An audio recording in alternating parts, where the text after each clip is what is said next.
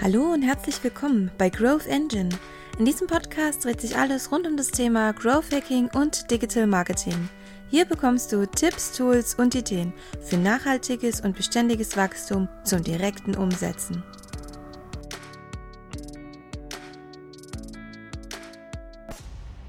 Ja, hallo, grüße euch. Hier ist wieder der Mario von Igromo und heute habe ich einen ganz besonderen Gast, nämlich Engin Eser, die, die Growth Engine sozusagen. Ähm, äh, bei uns und wir haben ein ganz spannendes äh, Thema, nämlich mein Hauptthema, wie ihr es kennt, der Journeymaker, nämlich die Customer Journey. Ja, Engin, grüß dich, super Sache, dass du heute da bist. Freut mich natürlich absolut. Ähm, und ich würde dich jetzt bitten, sag mir doch bitte so in ein bis zwei Sätzen so kurz, wer bist du, was magst du, welchen Kunden hilfst du und was ist so quasi dein, äh, dein Steckenpferd? Ja, sehr gerne. Dankeschön, lieber Mario, für die Einladung. Dankeschön für die Möglichkeit, dass wir uns da mal auch über das Thema der Customer Journey beziehungsweise über die Journey Making, auch was du ja für dich als Steckenpferd erzählst, und einmal genauer darüber unterhalten. Ähm, ja, mein Name ist Engin, Engin ESA, wie der Mario schon angegeben hat, ja, The Growth Engine mittlerweile und ich helfe bzw. unterstütze IT-Dienstleister bzw. sogar spitz positioniert Microsoft-Lösungsanbieter in dem Bereich, nachhaltiges Wachstum zu generieren ähm, mit den Themen des Growth Hackings, im Bereich aber auch der Themen des Digital Marketings. Je nachdem, wo natürlich jetzt der Bereich der Need liegt. Und hier geht es auch wirklich darum, ein gewisses Ziel zu erreichen mit den Kunden gemeinsam. Und das Ziel ist es, mich überflüssig zu machen. Das heißt, in einer gemeinsamen Zusammenarbeit soll damit entstehen, dass sie selbst auch nachhaltiges Wachstum generieren oder auch das Wissen aufbauen.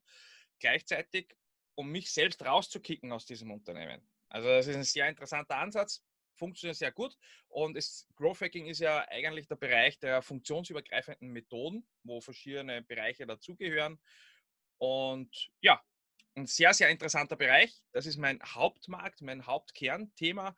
Gleichzeitig aber nebenbei mittlerweile gibt es noch zwei Side-Projects, also die sich mittlerweile ergeben haben. Im einen im digitalen Event-Bereich und gleichzeitig aber auch im Microsoft-Bereich, speziell aber wo es wirklich nur um die Endanwender geht, wie zum Beispiel das von Microsoft Teams. Okay, sehr cool. Ja, vielen Dank für die Intro. Spannender Lebenslauf, spannendes Angebot.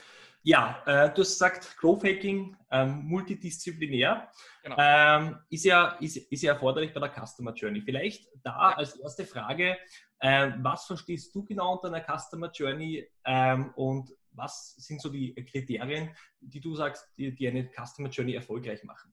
Okay. Uh, für mich einmal grundsätzlich ist eine Customer Journey wirklich vom Anfang des Bereich der Akquirierung, also das heißt wirklich der Acquisition bzw. Awareness Creation schon, sogar, also noch, sogar noch vorher, ähm, bis zu dem Endpunkt, bis er dich weiterempfiehlt. Das heißt, je nachdem, ist es ein Kunde, der ausscheidet aus dem Unternehmen oder ist es ein Kunde, der zum Beispiel in Form eines Abo-Modells eigentlich immer wieder bleibt und dich weiterempfiehlt. Also wirklich von A bis Z alles, was von der Customer Journey da dazugehört. Und meines Erachtens ist einer der wesentlichen Punkte der Punkt ab dem Zeitpunkt, wenn jemand sich entscheidet, mit dir zusammenzuarbeiten oder etwas zu kaufen bei dir.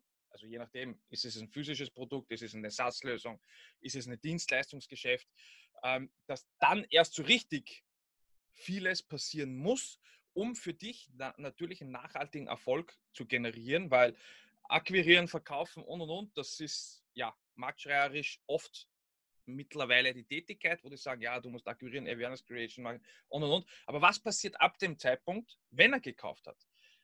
Die Themen des Onboardings zum Beispiel, wie bleibt man mit ihm in Kontakt, Kommunikation und und und, bis er dich wirklich weiterempfiehlt und aber auch dauerhaft Kunde bei dir bleibt. Also und ich sehe diesen Bereich als extrem kritisch an, der meines Erachtens und so, wenn ich mich selbst als Kunde äh, widerspiegle, auch jetzt im Bereich der Tools zum Beispiel, die wir auch nutzen, Warum bleibst du bei einem Tool? Warum bleibst du bei einem Tool und warum würdest du sogar ein gewisses Tool, was du es vielleicht sogar schon seit drei Jahren verwendest, weiterempfehlen?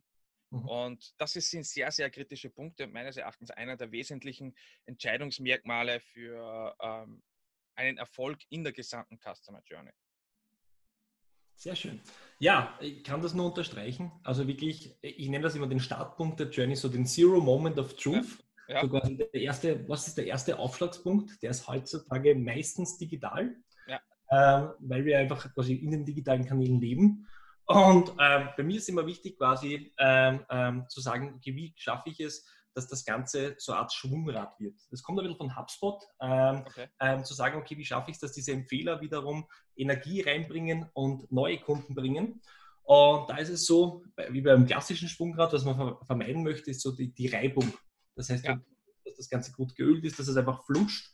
Und dieses frictionless Marketing, frictionless Sales, die ganzen Übergänge, mhm. dass die einfach quasi so reibungslos wie möglich sind. Der Kunde möchte, soll eigentlich quasi am, am besten ein Einkaufserlebnis haben, wie quasi im klassischen B2C-Bereich.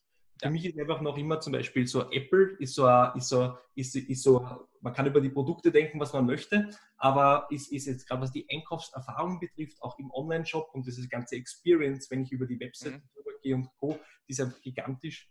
Da sind sie stark und ich habe wirklich das Gefühl auch, wenn ich dann das Paket heimbekomme, das Auspacken, alles, das ist ein Erlebnis. Und genau dieses ja. Erlebnis kann man aber auch transportieren in den, in den B2B-Bereich, ja. in komplexe Lösungen, in, ins Beratungsgeschäft.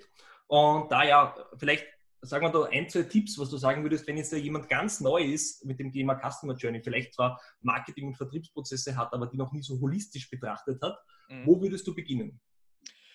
Also meines Erachtens auf jeden Fall einer der wichtigsten Punkte ist mit Sicherheit die Kommunikation zu den möglichen Interessenten. Und, ähm, und zwar, also das, was hier sicher einer der wichtigsten Merkmale wäre, hier wirklich bei der Awareness Creation, also wie, wie beginne ich wirklich Aufmerksamkeit auf mich zu zielen, mhm. wie zum Beispiel ist emotional getriggert, ja, weil man wirklich jetzt das Gegenüber versteht.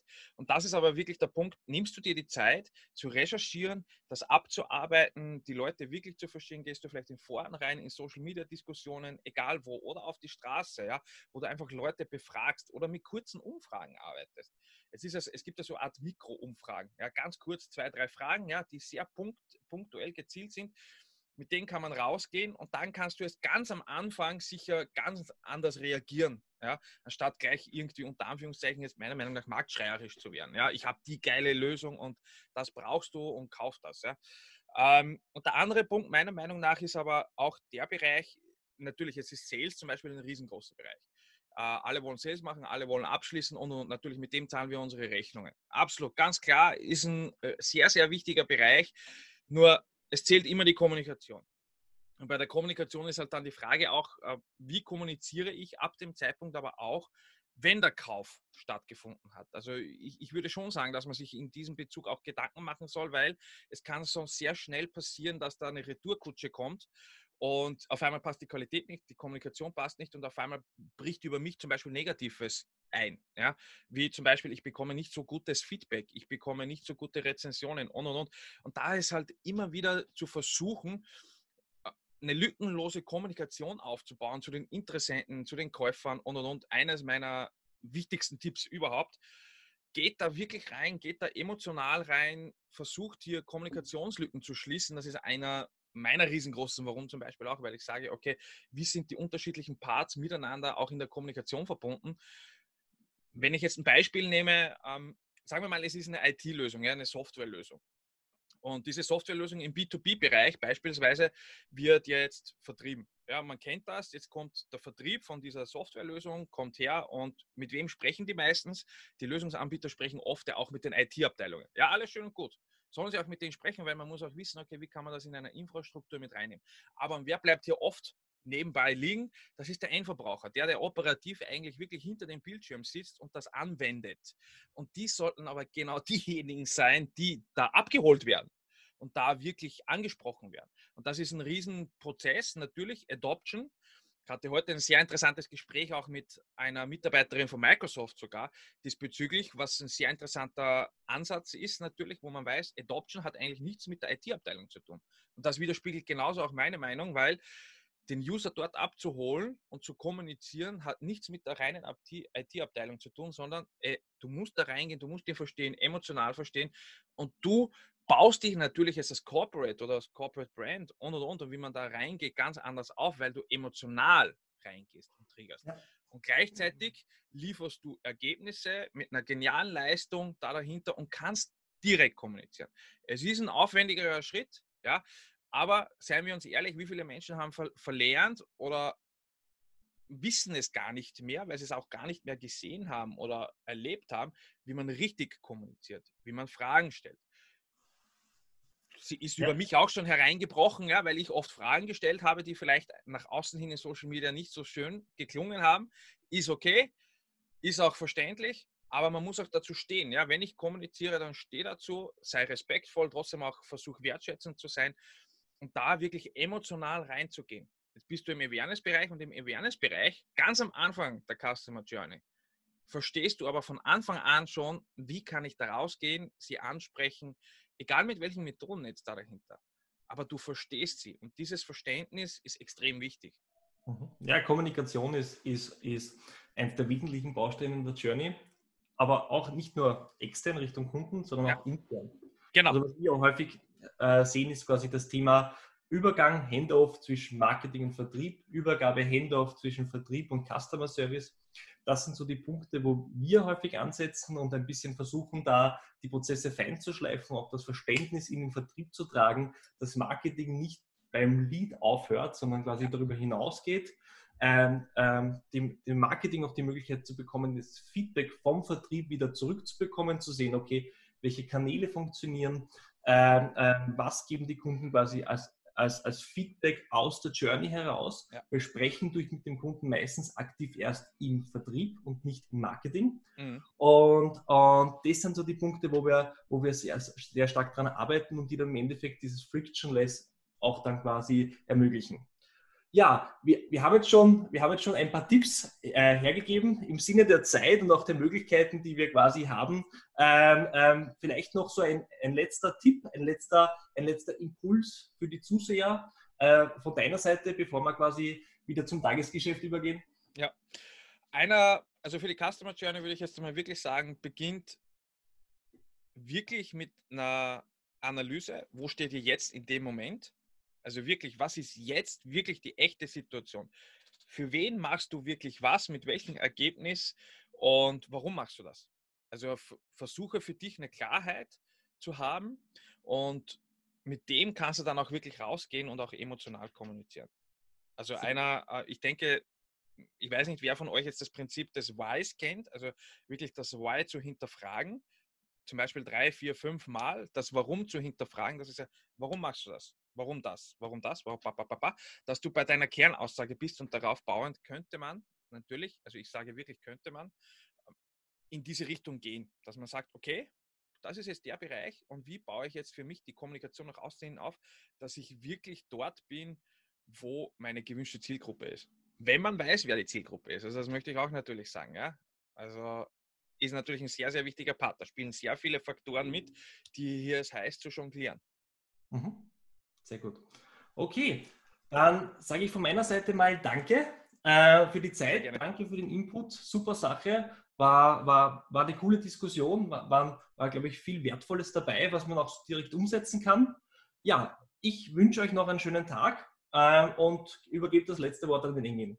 Ja, danke schön, lieber Mario, danke schön für die Einladung danke auch für dieses Gespräch. Sehr, sehr wertvolles Thema und ich wünsche euch allen da draußen auch noch einen wunderschönen Tag. Macht euch Gedanken dazu und wenn ihr natürlich da eine gewisse Klarheit habt und auch wisst, okay, für wen mache ich was, in welchem Detail und und und, ja, dann schaut euch einmal an, okay, was kann man wirklich als die nächsten Schritte machen, strategisch und konzeptionell.